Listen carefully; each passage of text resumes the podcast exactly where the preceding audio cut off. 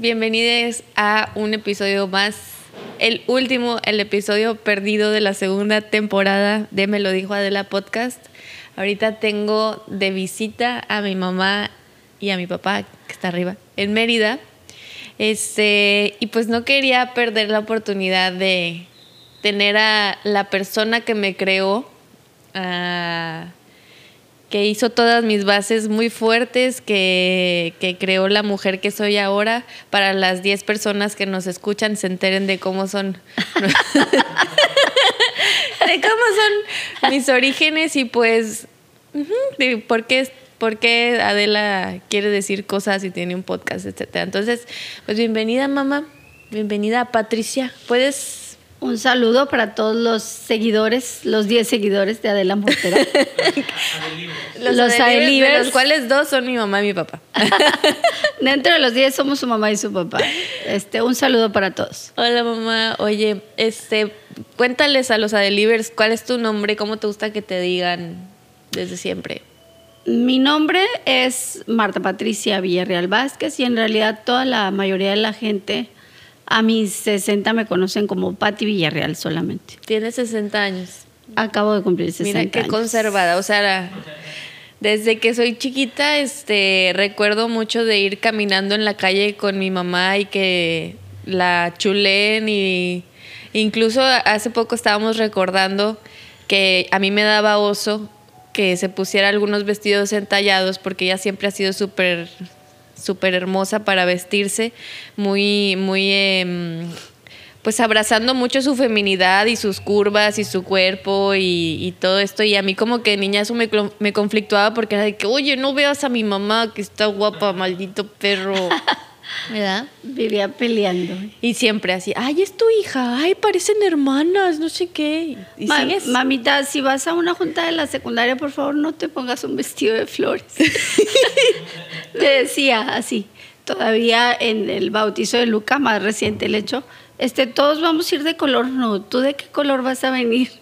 Todavía pregunta así como que, bueno, escogí un celeste pastel con florecitas rosas fue como lo más discreto que pude encontrar. Sí, porque para ti el tema de los colores siempre ha sido súper importante, ¿no? O sea, te, encantan así los colores definidos. Súper vivos. En todo, en todo momento, puede ser eh, primavera, verano, otoño, invierno, tú siempre estás en color. En color. ¿Y qué onda con el color rojo? Mira, les platico un poco el contexto. Yo aquí tengo a mi mamá presente en mis uñas y mis tatuajes. Y siempre me preguntan, ¿por qué tienes tus tatuajes de color rojo? Porque a mi mamá le encanta mm, el color rojo. Eh, y cuando ustedes vayan a su casa, que nunca los va a invitar, este, porque no le gusta recibir extraños. Esa es otra peculiaridad. Es, correcto, no me gusta recibir extraños. Este, se podrán dar cuenta que toda su casa es roja, sus sillones rojos, sus adornos son rojos, su boquita ahorita es roja y trae así como pues le encanta el color rojo. ¿Eso, eso desde cuándo crees que empezó? ¿Desde niña? Este, sí, tenía dos colores que me definían mucho, el verde, el verde intenso, el verde limón o, o verde bandera México y el rojo.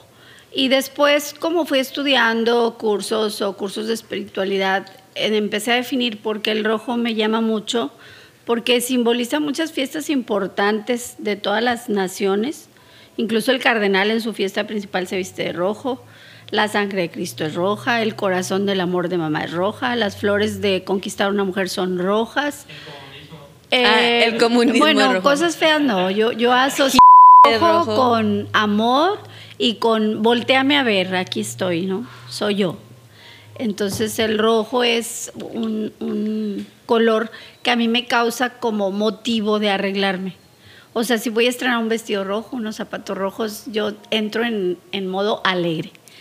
Es mi color. Y bueno, mis hijos, este, tanto Adela como Jonathan, Jonathan, a pesar de desde niño, yo le ponía, era chico Tommy, todo rojo, tenis rojo, chaqueta roja, gorra roja. Y a él le gusta el rojo. Él todavía siendo un hombre que próximamente va a cumplir 40 años, usa camisas rojas. Ayer estaba por ahí viendo su juego Rayados Tigres con su camisa de Rayados roja. Y, lo porta bien, le luce muy lindo. Entonces yo creo que sí le tatué ese rojo en la sangre, en el corazón, en el amor y en el modo a mis dos hijos. Oye, háblame entonces de, de tu look, mamá. O sea, ¿esto cuándo empezó? Vamos a regresar hacia tu... Mm, imagínate tú así en los, no sé, ochentas, con tu pelo chino. Me sentía Olivia Newton-John. Estaban las flans y todo esto de moda, viendo las revistas, ¿en qué momento tú sientes que desarrollas como este sentido de yo me quiero vestir así, yo quiero usar este tacones, quiero usar vestidos, quiero estar como a la moda? Porque siento que siempre has estado como que buscando tendencias eh, en las artistas, ¿no? Bueno, la razón de que yo tenga ese gusto por la moda, los colores, lo que está ahí, viene de que mi mami trabajó en un hotel de cinco estrellas y y era pues un hotel donde venían suizos, ingleses, eh, unas chicas muy bellas que ella me decía que en, de Ibiza eran sus huéspedes como VIP. Y ella llevaba a nuestra casa en el hotel, no sé si en todos, pero se, se estilaba como 30 días que el huésped reclame sus objetos eh, olvidados y si no los rifan entre el personal. Y entonces llevaba a casa cosas muy buenas de chinitas, sedas, batas batas rojas de seda, las revistas de moda, Vanity Fair, Vogue.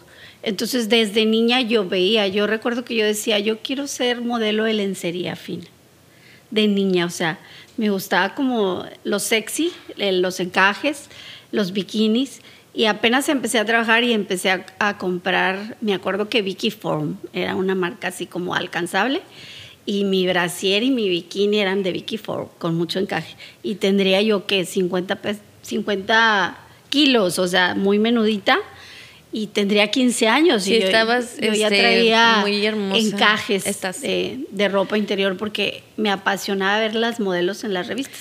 Entonces era como que más de las revistas y de toda esta influencia que tenía mi abuela de, de traer eh, todo ese contenido a tu casa. Así es, de ahí fue que yo empecé a ver esto me gusta, yo, yo quiero ser esto. Ay, qué loco, nunca, lo, nunca lo había pensado, fíjate. Y luego ya después como que te fuiste, bueno, el otro día también nos estábamos acordando que estaban aquí mi papá y yo, que te disfrazabas, o sea, ya cuando ya pasando fast forward a Adela de niña y estaba Lazos de Amor, saludos a Pato Mac que le encantaba esa novela, que te disfrazabas de las tres luceros. era, muy padre, o sea, era la mala, la buena y la tonta. Y yo era las tres. Este, la buena, la, buena era así con los pelos chinos, yo una cola de caballo, su ropa muy relajada, tipo campesina. Eso para ir al deportivo. Y entonces pues yo así me vestía para ir al deportivo. Y luego había la, la, fashion de cola de caballo con el copete muy estilizado y me compré mi peluca en cascadas. Empezaste con las pelucas. Empecé ahí con las pelucas. Gracias a Lucerito. Gracias a Lucerito. Tú tendrías que 10 años. Sí, por ahí. Hace por ahí 23 años que uso pelucas, extensiones. Y la gente se me ha llegado a preguntar, oye, ¿tienes cabello? Ah.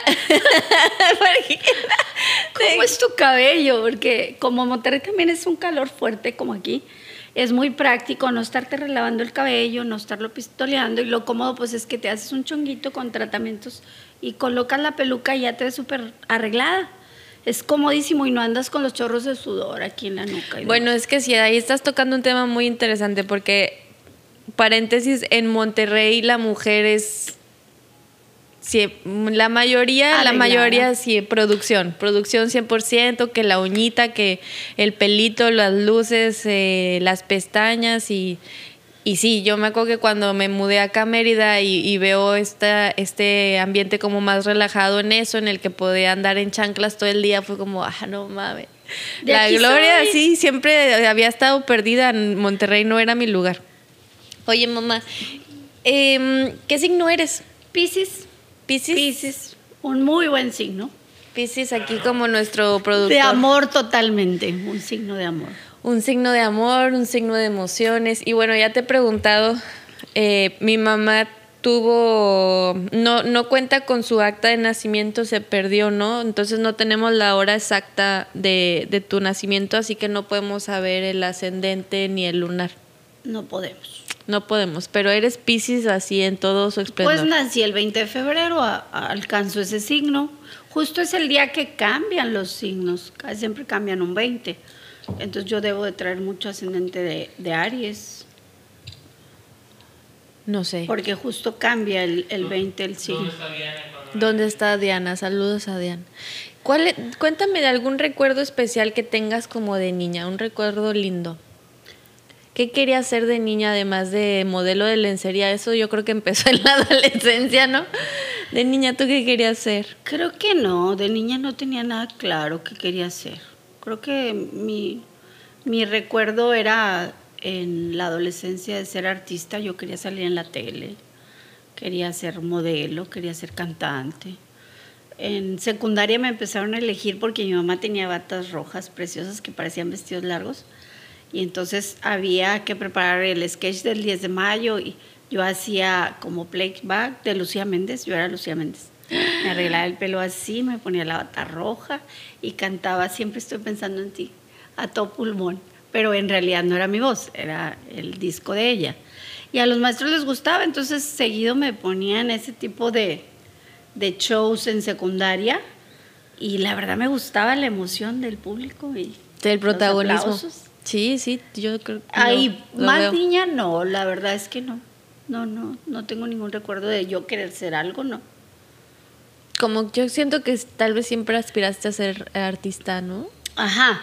Lo que sí recuerdo con mucha claridad de niña, y lo quiero decir y le quiero mandar un saludo si lo llegaran a ver, este, yo de niña encontré el valor tan preciado de la amistad mi mejor compañía de niña fue Carmen Grijalva, Lal López, Mari Paz Herrera. Eran mi, dulce compañía. Pasaba con ellas horas y horas, horas.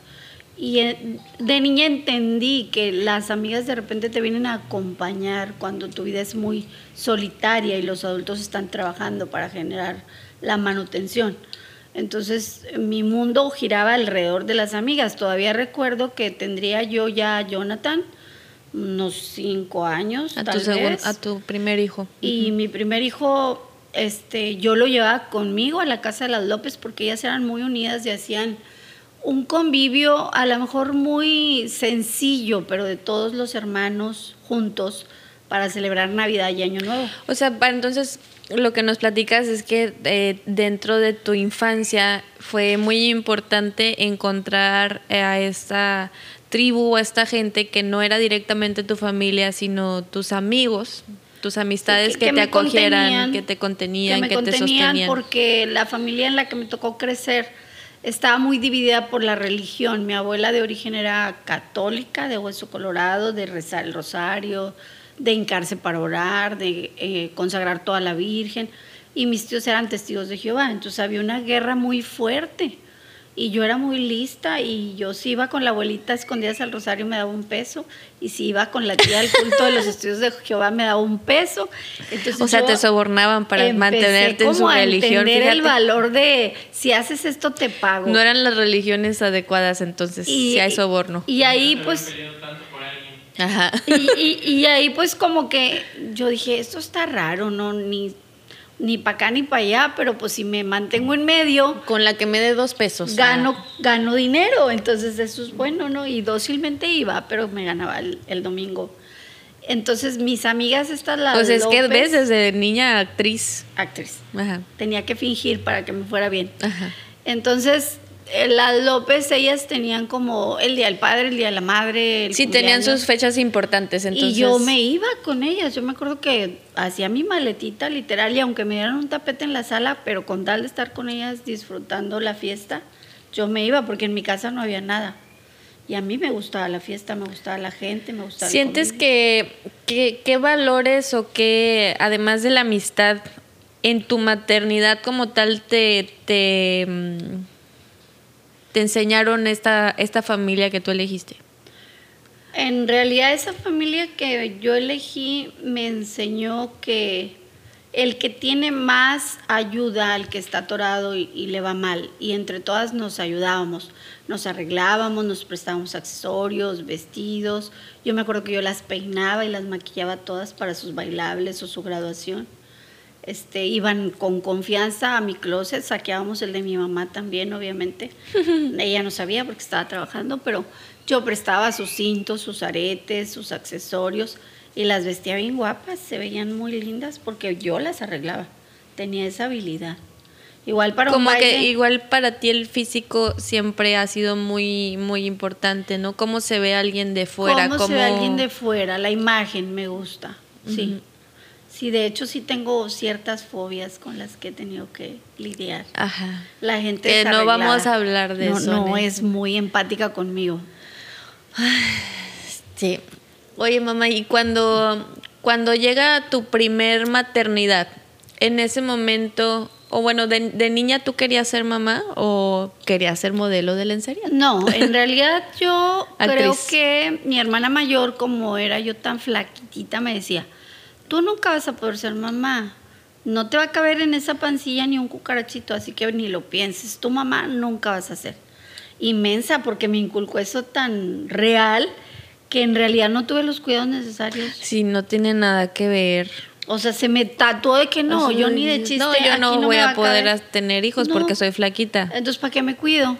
Pues no, no me cuidé debidamente y pues ya a los 19 estoy embarazada, voy a ser mamá. Y realmente fue un aprendizaje muy grandioso porque en el momento que fue gestando ese bebecito en mi panza, cambiaron muchas necesidades en mí de ser mejor persona de prepararme más, de tener mi propia casa. Con mucho orgullo les puedo compartir que tenía un buen trabajo y eso me animó a vender casa por casa rollos de alfombra. Casa por casa, creo que había anexo a nosotros un fraccionamiento que se llama El Fundador y a toda la colonia le, le Es que siempre ha sido súper buena vendedora. Y con eso rápidamente di un enganche fuerte para mi primer casita de interés social y Jonathan y yo cuando él nació en su primer año ya teníamos una casita, un carrito y una nana que lo cuidaba para que yo pudiera seguir produciendo con qué pagar la nana, la casa y el carrito. Entonces, como que ese niño me llenó de quiero ser mejor, quiero que él no tenga las carencias que yo tuve, quiero que él tenga el hogar que yo no tuve. Me inculcó nuevas emociones que yo no conocía en mí me inculcó ese filtro de cuando tú sabes que algo está mal y que dices, no es solo por mí, no debo hacer esto porque luego qué imagen o qué ejemplo le voy a dar a mi hijo. Entonces, pues tú sabes, en la vida se abren muchísimas oportunidades, algunas no son muy honestas, y el que Jonathan naciera y yo lo tuviera era como ese, ese equilibrio, de decir, vete por la línea más correcta, donde siempre tengas tu cara al sol, donde no debas a nadie algo que te avergüence. Oye, pero volviendo a tu adolescencia, o sea, tú no querías ser mamá.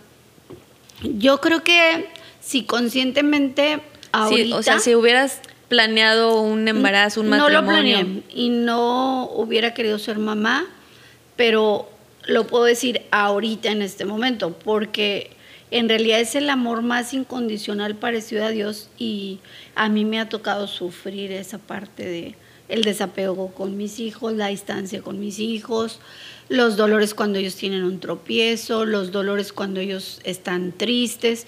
Duele mucho ser mamá, te llena de satisfacciones y creces como ser humano. Y yo lo escribo como el amor más parecido a Dios, aunque no lo veas, lo sientes pero sí duele ser mamá y desvela ser mamá y desangra ser mamá y marca el cuerpo y deja heridas en el cuerpo que nunca jamás se van a sanar. Entonces, a lo mejor en mi etapa adulta, respeto bastante a las personas que dicen, yo no quiero traer este mundo a un niño a sufrir, ni sufrir yo con él. ¿Cómo era la, cuando tú eres mamá por primera vez y tienes 18 años, eh, ¿tenías más amigas? Tenía 20 ya. Tenías 20 años. ¿Tenías más amigas de la misma edad que eran mamás? Sí, curiosamente cuando salí embarazada de Jonathan había una cantidad importante que me decían, aborta, aborta. Va a destruir tu carrera y tu figura y tu... Y, en ese entonces, ¿cómo, era el aborto? ¿Tenías que ir a un lugar clandestino? Un lugar muy clandestino en donde pues podías quedar ahí en la camilla, desangrada, la, maltratada De hecho, en esa época hubo amigas que ya nunca pudieron ser mamás porque les desgarraron su matriz con algún aborto. Era realmente peligroso, no era un tema así abierto y que hubiera... No, no abortabas en la farmacia, ¿no? Como... Literal. Entonces, eh, a lo mejor a la muerte sí le he tenido pánico y eso influyó para que yo dijera, no, pues... Y entonces encontraste tu tribu de mamás con bebés jóvenes. Encontré mi tribu, esa facilidad siempre me la ha dado Dios, en realidad siempre he tenido esa facilidad de, de conocer nuevos amigos, cerrar ciclos y empezar otra vez sí he podido con eso. ¿Cómo era la maternidad en ese en tu primer maternidad? ¿Cómo la viviste? O sea, ¿tuviste como miedos de decir, ay, la estoy cagando, soy muy joven, no sé cuidar un bebé? Eh, no, realmente mi maternidad fue como un suceso que aquí está. Que había que responder, ¿no? Ajá. Y como la necesidad económica de, tú sabes, mantener un hogar, una... había que trabajar. Una trabajadora del hogar. Entonces, un, una, una, asistente, le llamaba yo, siempre decía mi asistente, la presentaba así como tal. Siempre les di el mismo lugar, mi misma cama, mi misma comida, un trato muy respetuoso. Siempre tuve un ayudante conmigo, 38 años. Y me sirvió muchísimo para yo poder en mi carrera profesional despegar y crear y ser exitosa. Entonces... ¿Cómo influenció em, la ausencia de tu de tu mamá y papá en el cruce a ser tu mamá? O sea, ¿sentiste que tal vez dijiste, yo voy a estar más presente en la vida de mi hijo, voy a estar más presente en la vida de mi hija? Exactamente, cuando tú traes una infancia difícil, que fue mi caso, tú no deseas que tus hijos crucen por ninguno de esos pantanos porque son fuertes y te puedes atorar ahí, te pueden marcar de por vida. Entonces yo traté de proteger hasta donde pude que mis hijos estuvieran con dignidad en un techo, que nadie los maltratara, que nadie los abusara, que nadie los corriera de su espacio. Y luché por eso y creo que lo, lo logré. muy bien. Lo logré. Siento que es muy interesante esto que dices de tu hermana mayor diciéndote, tú nunca te vas a embarazar. O sea, para mí ha sido muy importante reconectar con esos eh, poderes del femenino, de saber el útero, los ovarios y, y, lo sabes, ¿no? Es un camino que llevo recorriendo mucho. Y creo que pues viene precisamente de muchas generaciones atrás y, y nos trae como... Eh, a la hora que ya nos sentamos como que a verbalizarlo y a hablarlo, pues nos damos cuenta que, pues no sé, o sea, podemos encaminar a las nuevas generaciones que vengan por parte de nuestro linaje, de nuestros árboles, a que estén más conectadas y que, por ejemplo, sepan que si están flaquitas, como sea, se van a poder embarazar. O, simplemente pueden tener ya la elección, si quiero no ser mamá, si, quiero, que mi cuerpo se descomponga o no. Bueno, pero no, no precisamente se te descompone, simplemente todo cambia. Todo cambia. Entonces, me comentabas que es un cambio, ¿no? La maternidad, pues obviamente te cambia toda la vida. Y mm, siento, me preguntaba más como, ¿cómo era la maternidad en tu época? ¿Cómo era, cómo la ves, cómo la estoy llevando ahora? Sí. ¿Qué diferencias ves? O sea, ¿cómo era tu relación con la lactancia? ¿Cómo era tu relación con el que tu bebé durmiera contigo en tu cama? ¿Cómo era tu relación con eh, con otras mamás sentías como que había competencia, como que había mala vibra o si había sororidad, hablaba, si hablaban de que, oye, está difícil esto, la estoy pasando mal o se mantenía esta, ay, yo soy una chingona y puedo más, no sé. Bueno, ¿qué diferencias ves? La, ajá, ¿qué la diferencia grande que yo veo es que hoy los papás son como amorosamente permisivos. En nuestros tiempos era como pega, regaña, castiga, quita, reprende, educa y es con agresión, o sea, no puede ser sutil y amoroso porque el niño no va a entender y no eres su amiga. Tiene que entender el estatus de yo papá, tú niño y mando yo. Yo tenía realmente poquito tiempo. Mis acompañantes, que nanis o maestras, hicieron un excelente trabajo con ustedes. Realmente Jonathan y tú eran niños eh, inteligentes, bien portados, sus tareas cumplidas, sus actividades cumplidas.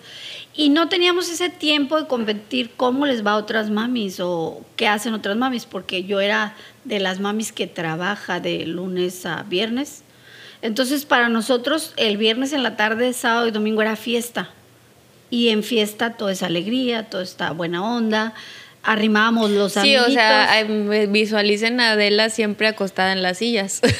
Sí, Adela. Como a todos, y con trajes de baño fosforescentes y su deportivo siempre con sus primos, 20 niños de la edad. En realidad no hubo ni chance de competir ni soledad para nada, porque tú encontrabas a encontraba tu gente. La, la manera de que estuviéramos en equipo y tuviéramos muchas actividades, vacaciones, fiestas, celebraciones en equipo con lo que ahora Adela llama mi tribu. Yo siempre tuve la capacidad de... Tú le llamabas tus compadres. Mis compadres, mis compas de fin de semana son mi familia, con ellos festejamos el Día del Niño, el cumpleaños, el Día de la Bruja y Adela pedía desde chiquitita celebrar todo Mamá, hazme una fiesta de Halloween con mis amigos, mamá, hazme una fiesta de 14 de febrero, mamá, vamos a hacer la posada en Navidad.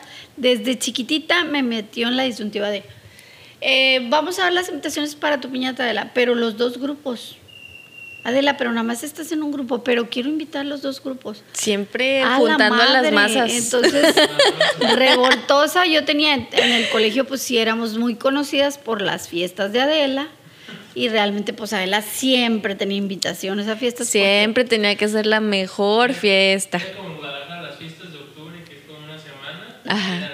Las fiestas de Adela. Adela tenía cuatro fiestas, la de la amistad. Saludos a los del CCMA. La del Día del Niño, la de Halloween y su cumpleaños. Y para rematar, la posada de Navidad no le podía faltar más las fiestas del colegio, más las fiestas del cumpleaños y las celebraciones de la mamá y el papá. Sí, no, te encantaba la peda. Realmente la pasamos muy bonito, nuestros hijos así nos recuerdan, de parranda siempre con amigos. Fíjate que es algo que yo admiro mucho de, de mi papá y tuyo, de que siempre han sido una pareja que se reinventan, que se reencuentran en nuevas actividades, que yo los recuerdo así perfecto. Vamos a ir a clase de salsa, que quién sabe si iban a clase de salsa.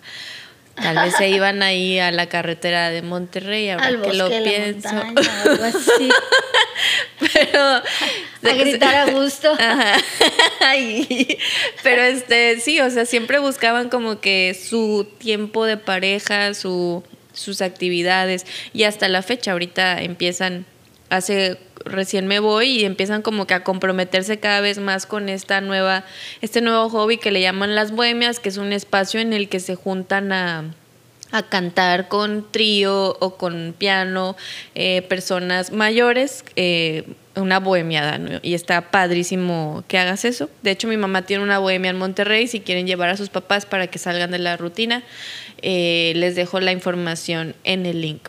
Oye, mamá, y ahorita esto de tu segundo matrimonio, o sea, creo que es muy valioso que compartas cómo rehacer tu historia, porque siento que, pues, tu primer matrimonio, que fue con este embarazo muy joven, con la llegada de este maravilloso ser que es mi hermano mayor, Jonathan, a fin de cuentas, pues fue un matrimonio caótico en el que tuviste que salir de ahí y tal vez hubo un momento en el que sentiste que, ay, ¿cómo voy a rehacer mi vida?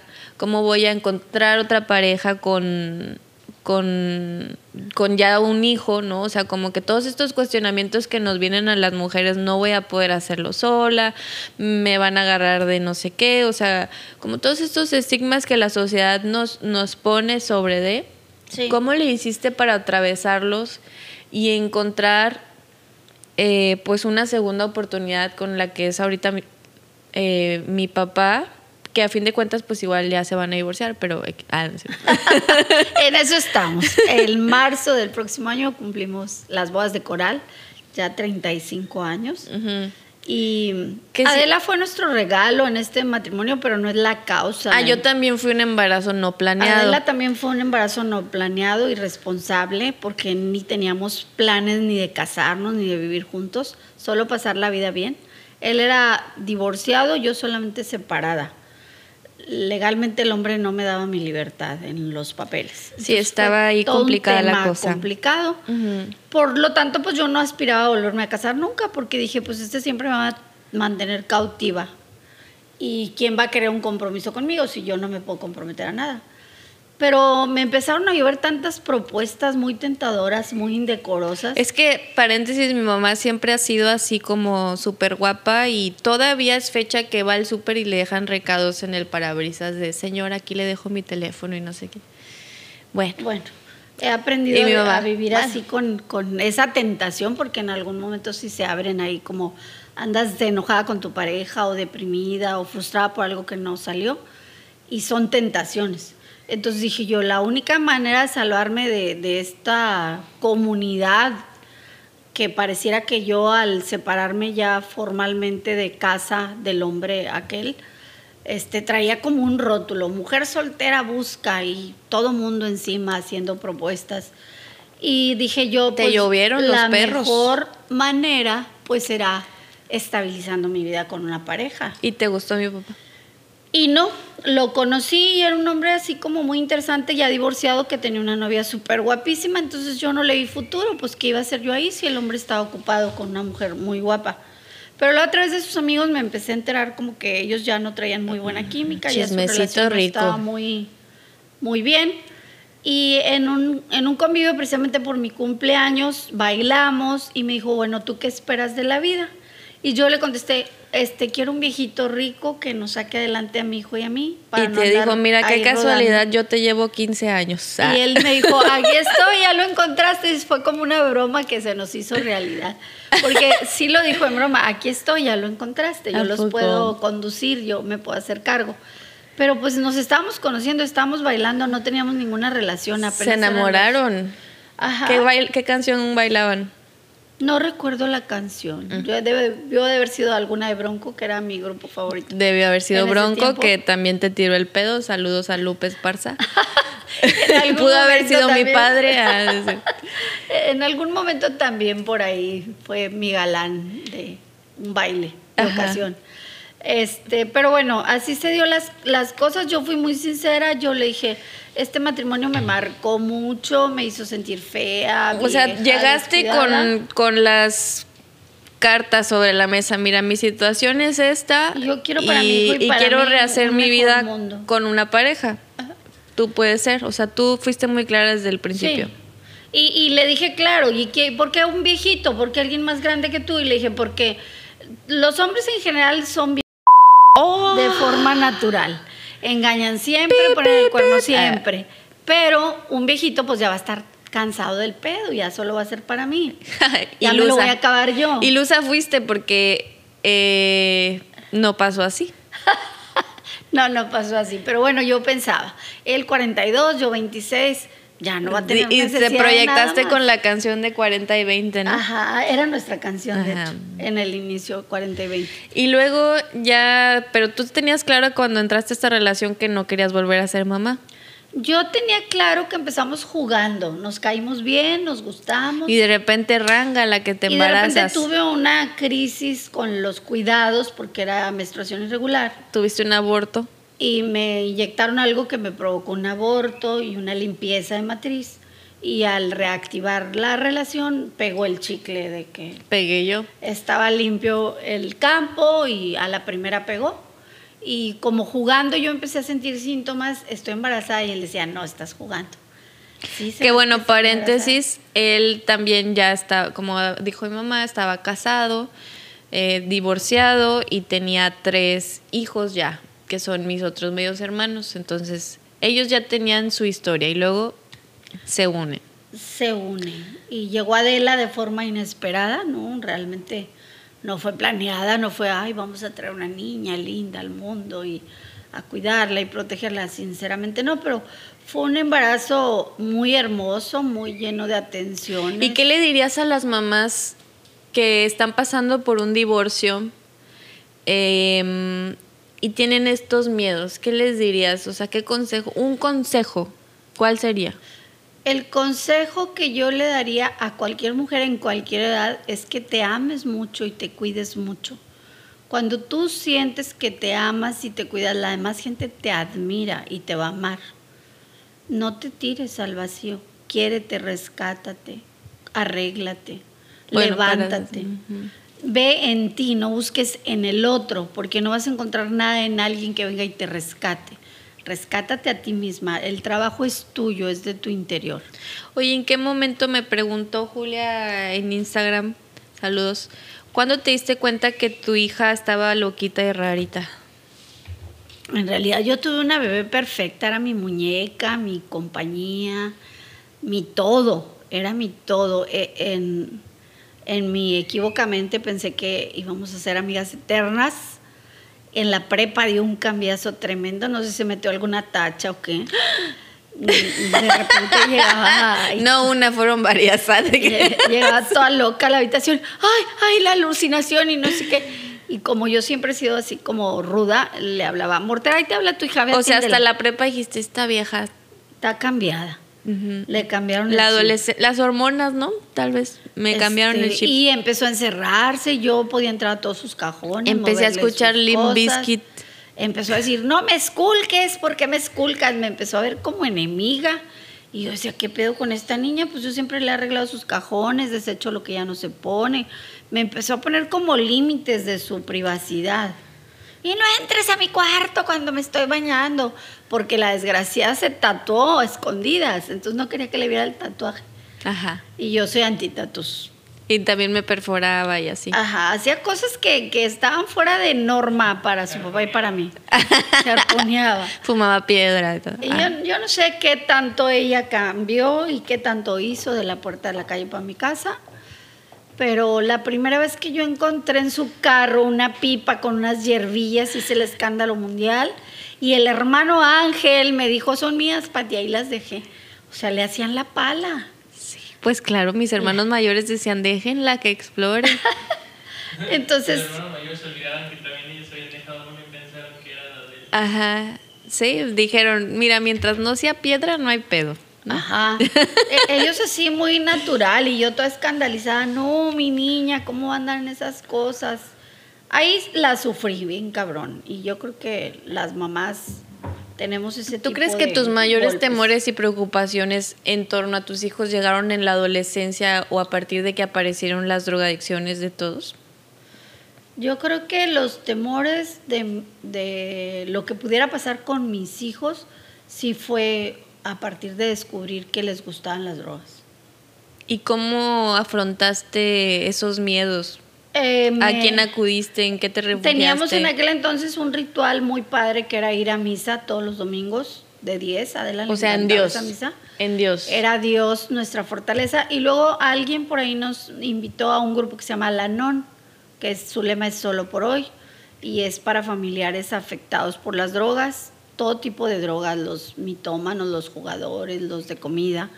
Y entonces escuchas escalofriantes historias y, yo salía muy reconfortada porque decía, bueno, estos han robado, han matado, han golpeado a los papás, de perdido nosotros no estamos en ese porque lo que sí tengo que agradecerle a mis cinco hijos es que nunca llegamos a los golpes, yo nunca los tuve que ver drogados, nunca los tuve que... Si nos drogamos, en la casa no nos drogamos. Alivianarse de que se habían pasado, no, no pasé por eso. Bueno, y también paréntesis, o sea, creo que es importante mencionar que, o sea, ya, no sé, ya tal vez estamos compartiendo demasiado.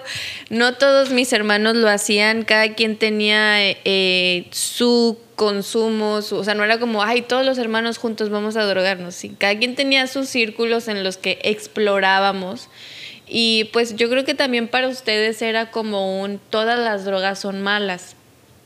Así es. ¿No? O sea, como, como nosotros ver el panorama no general. entramos en ese rollo ni adolescentes ni adultos. Eh, nuestro límite era whisky, tequila puro. Pues no comprendíamos por qué nuestros hijos tanto tabaco, porque fumábamos mucho todos, muy fuerte. Mucho cigarro. Y mi marido y yo no fumamos Mucho nunca y nada delante de ellos. Entonces no entendíamos, bueno, estos ejemplos vienen de la calle, de sus amigos. Por eso es que yo me tripeaba y veía amigos de él greñosos y tatuados y los odiaba. Dice, son los culpables de que mi hija ande probando esas cochinadas. Sí, yo creo que como padre, que bueno, todavía no, no me ha tocado eh, vivir esa etapa. Lo primero cuando tu hijo tal vez come, empieza a explorar y a tener sus propias consecuencias de sus actos, ¿no? O sea, a, aprender de sus errores, lo primero que quieres hacer es refugiarte y buscar un culpable, porque mi hijo no es, no es posible que la persona a la que yo le he dado todo este Pero ahorita que ya eres mamá de la y estarás de acuerdo conmigo y te regresas tantito a tu adolescencia. Sí me pasé de ver. Las amigas sí te influyen. Sí te sonsacan, sí Las amigas, no. Yo creo que siempre fue mi decisión.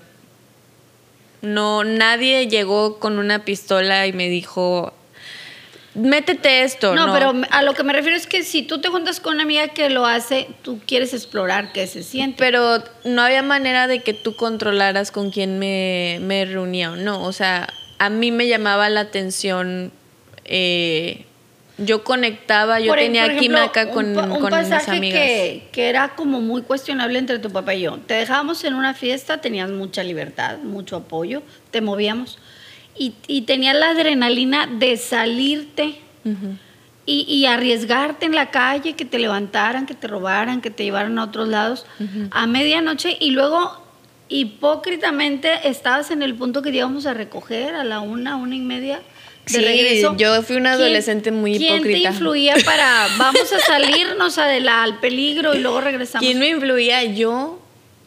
O sea, yo pienso siempre que sí tiene que ver la masa con la que te juntas, no, la bolita. No, yo creo que no puedes culpar a, a otros de lo que está haciendo tu hijo.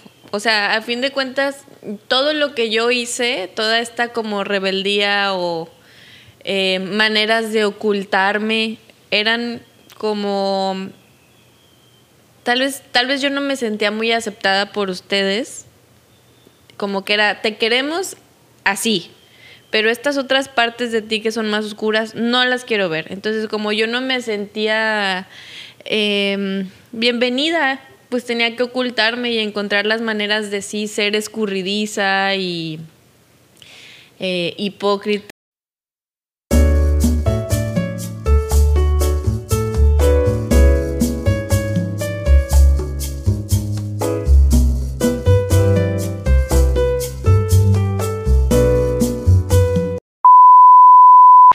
Entonces, ¿tú piensas que las redes sociales este, afectaron mucho en mi desenvolverme de manera mm, en la adolescencia o las culparías?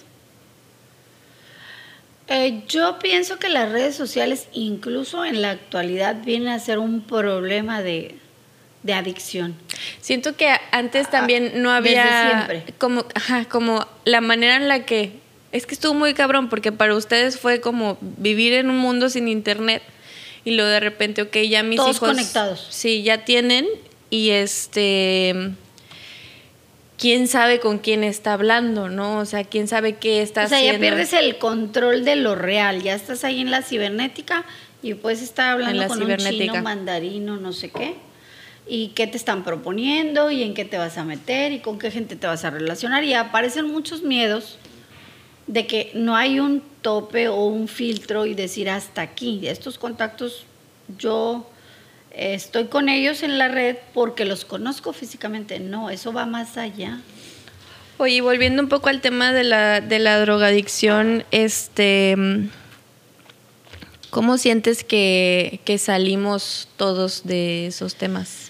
Pues hoy por hoy me da mucho gusto ver los cinco con sus familias enamorados de su proyecto de vida actual, tiempo presente, más maduros, no puedo decir. Pero ¿cuál sientes que haya sido la manera de salir? O sea, no, no, no nos vayamos mucho a felicidades por cómo están ahorita, sino en su momento, ¿cómo crees que hayamos nosotros encontrado a cada quien la fuerza para salir de, de esas adicciones? Me imagino que fue decisión de cada uno. Nosotros solo no quitamos el push de mira, puede pasar esto, mira, ve esto. El apoyo, la guía. El apoyo. Y, y estuvimos ahí siempre en cada tropiezo. Nunca nos abandonaron. No, no para nada. Nos costó lágrimas de sangre y mucho esfuerzo económico, pero pues estuvimos siempre ahí para los cinco, en cada tropiezo. Y creo que eso fue crecimiento personal de cada uno en su momento. Como que yo no sé tú qué pensarás, pero tal vez era algo que cada quien tenía que atravesar, ¿no? O sea, como que... Fue la elección de cada uno. Eh, de hecho, pues me atrevo a pensar que algunos de los cinco todavía cargan ¿no? algún mal recuerdo, algún rencorcillo, que no lo confrontan, que no lo dejan ir. Porque papás perfectos, pues no hay manual. En algo nos equivocamos y por ahí sus morrales guardarán pero pues no pasa nada, siempre les hemos demostrado, estamos aquí, los queremos, los queremos ayudar. ¿Cuál ha sido mm, la enseñanza? O sea, ya ves que dicen que, bueno, ahorita que yo ahora soy mamá, me acuerdo que hubo un momento en el que nació Luca y viniste y estuviste aquí unos días y nos tomamos de las manos y como que nos vimos y fue como, no sé, yo sentía así como una mirada de, ah, la madre, qué difícil ser mamá, o sea, como no me dijiste nada, solamente nos vimos y, uh, algo así, ¿no? Y yo siento que Luca ha sido en su corta vida hasta ahora un gran maestro, siempre me está enseñando muchas cosas. Y será tu muy simples. toda tu vida. ¿Cuál crees que ha sido la enseñanza más representativa de tus hijos hacia ti? La enseñanza de mis hijos es exactamente, no termina, es exactamente lo principal, el amor infinito, el perdón sin habla y el siempre estar, aquí estoy, mientras yo viva aquí estoy. Eso es que no lo haces por cualquier otra persona, solo lo haces con un hijo. Puedes dejar en el camino maestros, amigos, tíos, hermanos, papás tal vez, pero un hijo no siempre estás para él. Y ahora que eres abuela, ¿qué ideas cambiaron en ti eh, de cuando tú eras mamá? O sea, ¿qué ves diferente? Eso, esa pregunta me la mandó Regina. Como cada hogar, ¿no? Porque tengo nietos allá y aquí, y el de aquí vive en una burbuja de amor, de delicadeza, de Sí, bueno, no describamos. Pero eso es algo nuevo. Nosotros traemos la enseñanza del manazo, el pellizco, el zape, el librazo, pórtese bien, cierre las piernas. No. no cierre las piernas. No hable con la boca y llena. Y yo no la cerré. Y Adela no la cerró. bueno, entonces, e, esa enseñanza de agresión a un niño menor hoy sí me hace ruido Hoy digo, qué cobardes el papá o la mamá que se ensaña dándole aventones, pellizcos o cintarazos a un menor que no tiene ni la fuerza física ni el tamaño para confrontarte. Se me hace una cobardía. Pero hoy por hoy lo aprendí tarde, porque yo a mis hijos pues sí les alcancé a dar sus chanclazos, sus pellizcos. ¿Sientes que a través de nuestras maternidades y paternidades estás aprendiendo que, pues sí, hay nuevas formas de poner límites. Sí. Hay nuevas formas de poner límites y, y, remarco, o sea, en mi corta edad que fui mamá, 20 años, no pasaba por mi cabeza, yo soy grandota y él chiquito, no le puedo dar un manazo con mi fuerza porque él está pequeño, no pasaba. Como así me educaron a mí a golpe y porrazo, pues así eduqué yo. ¿Te arrepientes? Eh, no, no me arrepiento. Estuvo mal, pero no tuve otra conducción, no tuve otro ejemplo.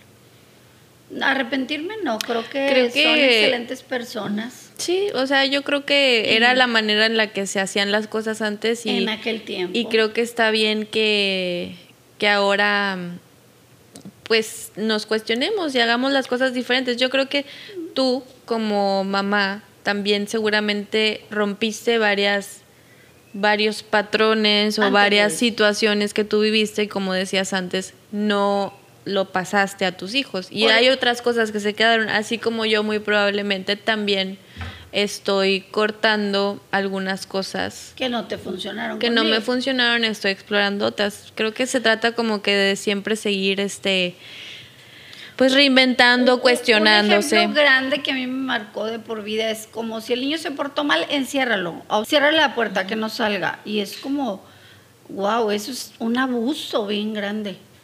Y bueno, yo no he visto que lo hagan con mis nietos y no me pues no hasta el momento no. No me parecería no, no lo tengo planeado. realmente sí es como un castigo bien brutal ese de encerrado y con la luz apagada y tú solo con tus miedos si estás pequeño. Sí lo siento que hayas vivido es algo feo. Debe ser una experiencia muy brusca muy brusca. Eso, por ejemplo, yo lo cambié, no se los hice nunca a ustedes. Te lo agradezco, te lo agradezco muchísimo. te, agradezco que no, me hayas encerrado a oscuras. Em, oye, mamá, ¿y cuál es? O sea, yo siento que una de las cosas que a mí me has enseñado mucho a través de tu vida, de tu ejemplo, no tanto de las palabras, es a mantenerte fiel a ti. O sea, siento que siempre has tenido muy clara tu personalidad, tus gustos y las has defendido a capa y a espada. Em, ¿Cómo has hecho para que la sociedad no, no, te afecte? Porque siento que a veces la sociedad es como muy dura con la mujer y la juzga mucho. Por ejemplo, existe mucho este tema de, de la culpa en torno a, ay, ¿cómo, que como que te saliste a la peda y tus hijos, ¿quién los está cuidando? Por decir un ejemplo. ¿Cómo, qué hiciste? O sea, nada más se te resvelaba o... Sí, efectivamente, como yo iba por mis metas y siempre he sido así como una mujer con esa visión. muy determinada. Muy determinada, entonces pues no me detenía. O sea, yo decía, el mensaje me lo compartió tu papá en el primer disgusto que alguien habló algo incoherente de nosotros que me ofendió y tu papá me enseñó, no te claves y no hagas caso y no prestes oídos. Acuérdate de Sancho Panza y, si los perros ladran es señal que vas caminando. Ah. Hablen bien de ti o hablen mal, no importa, eres un personaje que llama la atención y ocupa la mente de otros pobres. Déjalos ladrar. Si es ofensa, que ladren los perros, señal que voy avanzando. Exacto. Hola, ¿eh? Sí, en, en, una canción de Cártel de Santa, creo. Se me quedó para la vida de que, ah, ok, lo voy haciendo bien, porque llamo la atención y hablan de mí, mal o bien, pero lo voy haciendo bien. Me encanta que hayas este, mantenido esa, esa firmeza y esa fortaleza a lo largo de tu vida. eres un gran ejemplo. Creo que para, para mí ha sido muy importante ahora que soy mamá. Eh, pues reencontrarme, porque como lo has visto, los primeros meses fue muy difícil, no, como que no saber, ay, no, como dices, es un cambio que te mueve mucho, que te mueve el piso, que te mueve el cuerpo, las tripas, la mente, todo, y entonces como que volver a retomarme y decir, oye, yo soy esta persona, tal vez estas cosas de mí ya no sirven, pero quiero rescatar estas, quiero seguir creciendo, quiero seguir teniendo metas, sueños, siento que eso es un aprendizaje que te agradezco mucho me hayas dado. Ahora, es, el punto es, tienes metas en familia, tienes metas con tu bebé, pero nunca descuidar las mías, yo que quiero, yo que sueño, yo que necesito alcanzar para sentirme bien, las individuales. Porque acuérdate, te amas a ti misma y puedes cuidar y amar a los demás. Y creo que tú lo has vivido mucho con esto que tus hijos todos se han ido. O sea, ahorita tú estás en Monterrey y ninguno de nosotros vivimos en esa ciudad. Entonces, a la hora que se va yendo, pues nos fuimos yendo en momentos diferentes, ¿no? Yo fui la última porque pues soy la más chica. Este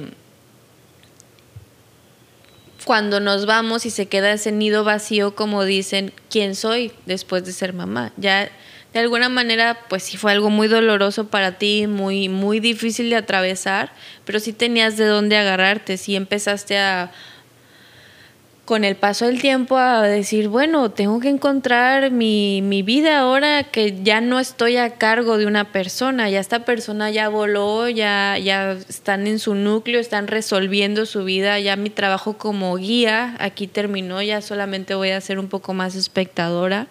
Compañía. Compañía. Eh, sí fue duro, sí fue un duro comienzo. Me acuerdo que llegué a las Bohemias buscando una terapia ocupacional eh, me rehusaba pagar una psicóloga, medicamento, algún psiquiatra para la depresión. Sí caí en un bache ahí medio fuerte de ya no tengo nada por qué continuar el viaje y alguien me aconsejó, pues es que es, muy, te gusta ser artista, te gusta imitar, te Es que es muy de tu generación, creo, ahorita que mencionas lo de la terapia, que yo siempre lo menciono en el podcast, o sea, no tiene nada de malo hacer ir a terapia, ir al psiquiatra.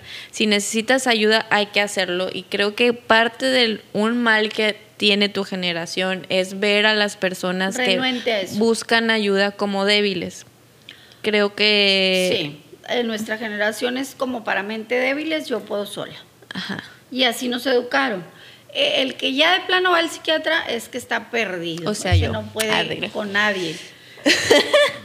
Entonces yo cuando, cuando derramaba la lágrima en cada evento y en cada momento y no podía estar en mí, no podía reconectar con la alegría, con la felicidad, una amiga me dijo, oye, ¿por qué no vas a los grupos de bohemios? ¿Te gusta mucho la música? ¿Eres muy romántica? Te vas a encontrar ahí con gente afín a ti. Entonces este hobby te, te ayudó a salir. Totalmente. Qué bueno. Totalmente recomendable para las personas de tercera edad que ya no tienen mucha ocupación. Pues eres una persona que siempre ha tenido sus metas y, sus sueños, o sea, siempre ves hacia adelante. y eso lo admiro mucho de ti. Así ¿Qué le dirías a las mamás ahorita que están escuchando que sobre cómo atravesar estos duelos que vienen con la maternidad. El duelo de ver a, a tus hijos tomar caminos complicados como las drogas o eh, otro tipo de adicciones, el duelo de cuando se van tus hijos, ¿qué les dirías? O sea, son etapas que vas atravesando, que te agarres. Son etapas que ya pasé y estoy aquí gracias primeramente a Dios. Y Saludos, Dios. lo que yo les diría en este caso a esas mamis, pues que no se abandonen, la fortaleza en lo espiritual, en lo que crean, en algún mantra, un retiro, yoga, la iglesia, la religión que profesen. Ese cuarto del entero que somos, porque la otra parte la conforma el amor, la familia, el cuidado a ti mismo y el producir. Somos ese entero de cuatro partes.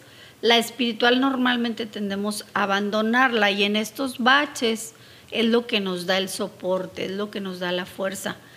En cuanto al nido vacío, a mí me resultó, y yo se los comparto con todo cariño, encontrar un hobby que te apasione, te llena la mente y el tiempo, y lo empiezas a disfrutar, ya que el nido vacío se convierte en tu paz y en tu independencia.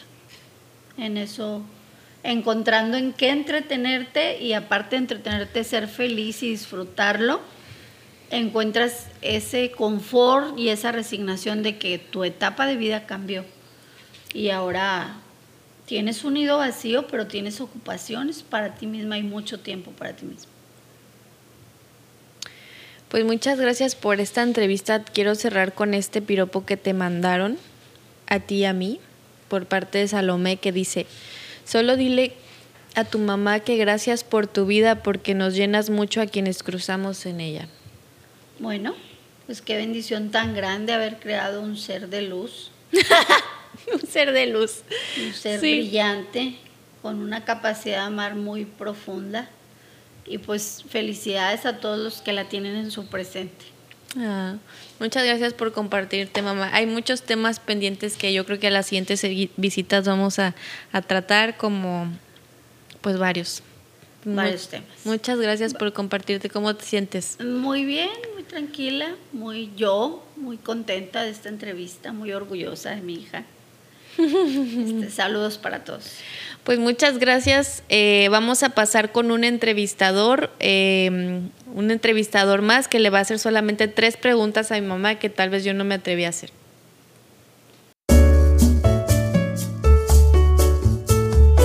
Hola, pero es que... Hola, Brandon. Hola, este, Pati. Patricia, Pati. ¿Te puedo decir mamá? Porque estoy en confianza con Ok, Adela. me Va. puedes decir mamá. ¿Podemos decirle todos mamá a tu mamá? ¿Te, Ok, te molesta? no. Bueno, mamá de Adela. Ok. Eh, o mamá. Mamá, tengo algunas preguntas que hacerle sobre Adela, sobre todo de algunas historias que nos han contado.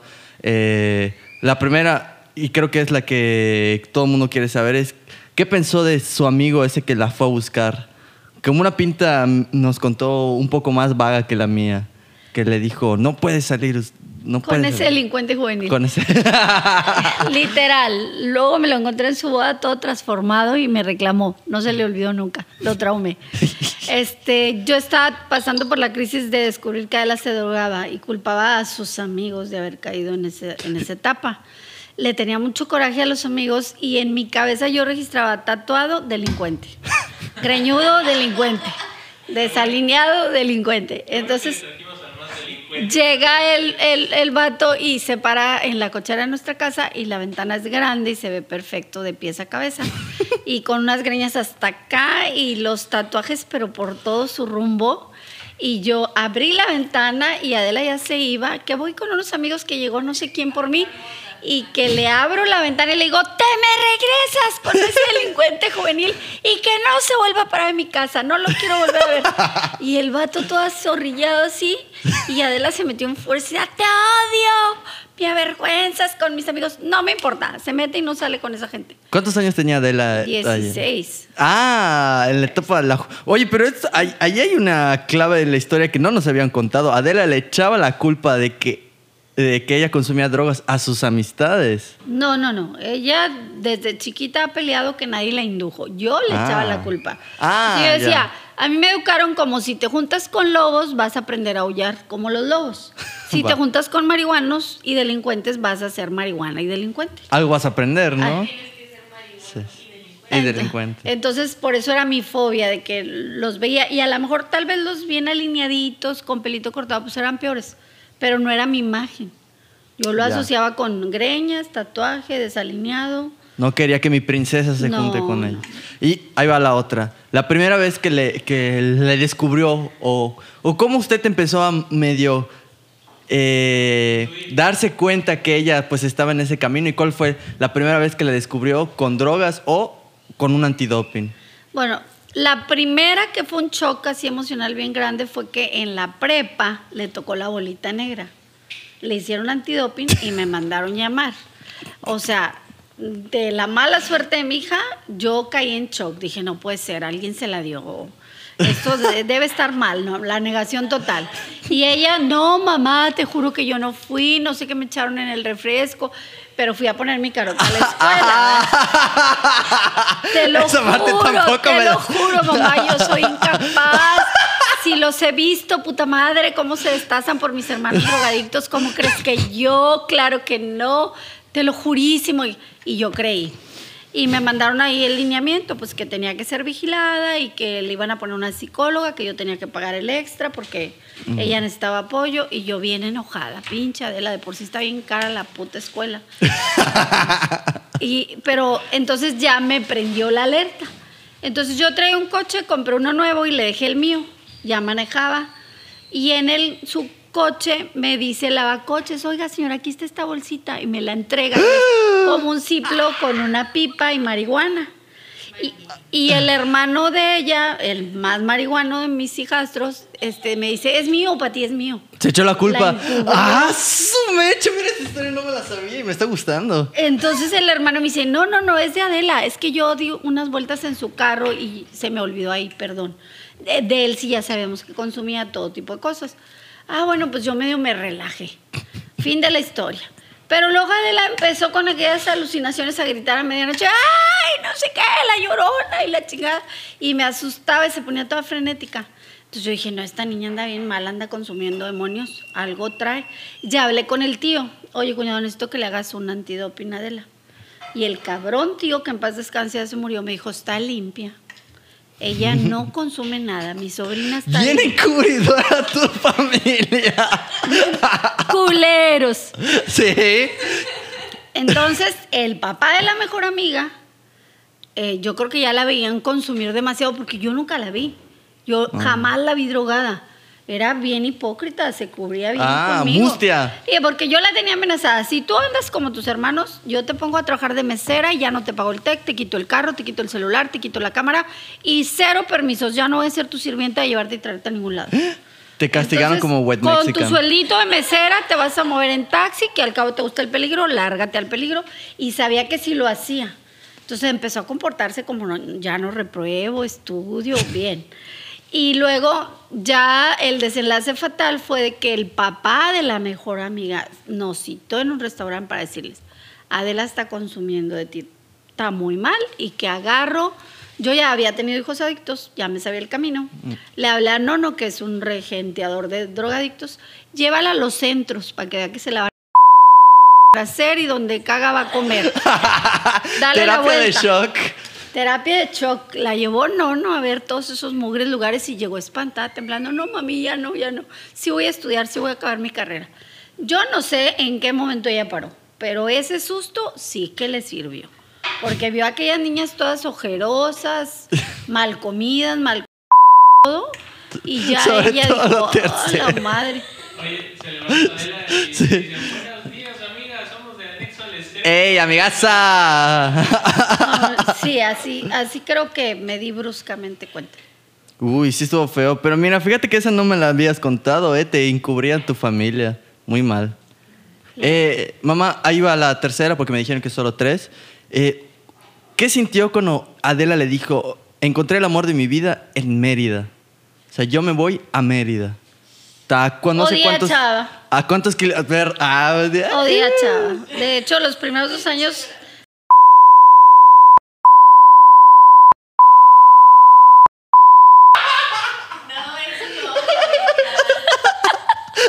La ves tú, Pepe. lo odié, o sea. Y luego va Chava a quedar bien con nosotros y, y él tiene mal pedo, se puso gravísimo.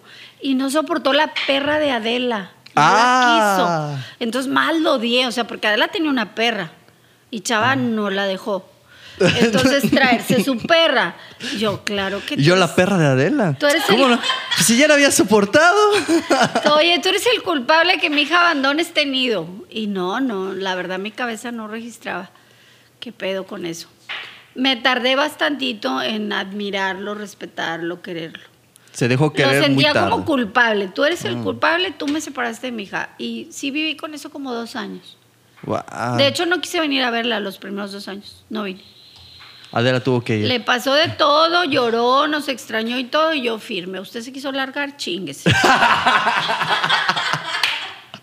Pero por lo menos está en una ciudad muy bonita. ¿No le gusta? ¿Qué, qué tal Mérida? ¿No le gusta? No, no, no, no asocio yo felicidad con Mérida. Me hizo llorar mucho que ella se Ay, viniera. pobre Adela. Me hizo mala. llorar mucho. Está bien, está bien. Pero ya, ya he superado. Es, ahora estoy muy, muy contenta, muy orgullosa de la familia que ha formado, de su amor, de su bebé, de su marido. Sí cambió totalmente mi chip. En un principio fue un encontronazo rudo, porque ella y yo teníamos otro sueño americano. Y hasta Ah. los 24 lo compartió conmigo y dijo que lo iba a realizar conmigo. Y luego me cambió todo el... Es el, el amor, el amor. La cambió por Mérida. ¿Y qué sueño americano más o menos, no? Está en O, una casa... o sea, como ella es, eh, ella es arquitecta y ocupa una cédula para trabajar en Estados Unidos y tengo un hijo gringo. Y yo soy Ah. decoradora de interiores y soy eh, broker y soy eh, asesor inmobiliario. Y los gringos son huevones, no arreglan sus casas, sus fachadas, sus albercas, sus jardines. Entonces yo iba a hacer un nicho de mercado nuevo, con ideas mexicanas y una arquitecta mexicana. Mira, Y no Y Chava arruinó. Se se... me cayó. La Nah. inversión del TEC valió puro queso. Pero, pero cuando le dijeron Mérida, o sea, que mamá no sé qué, Oye,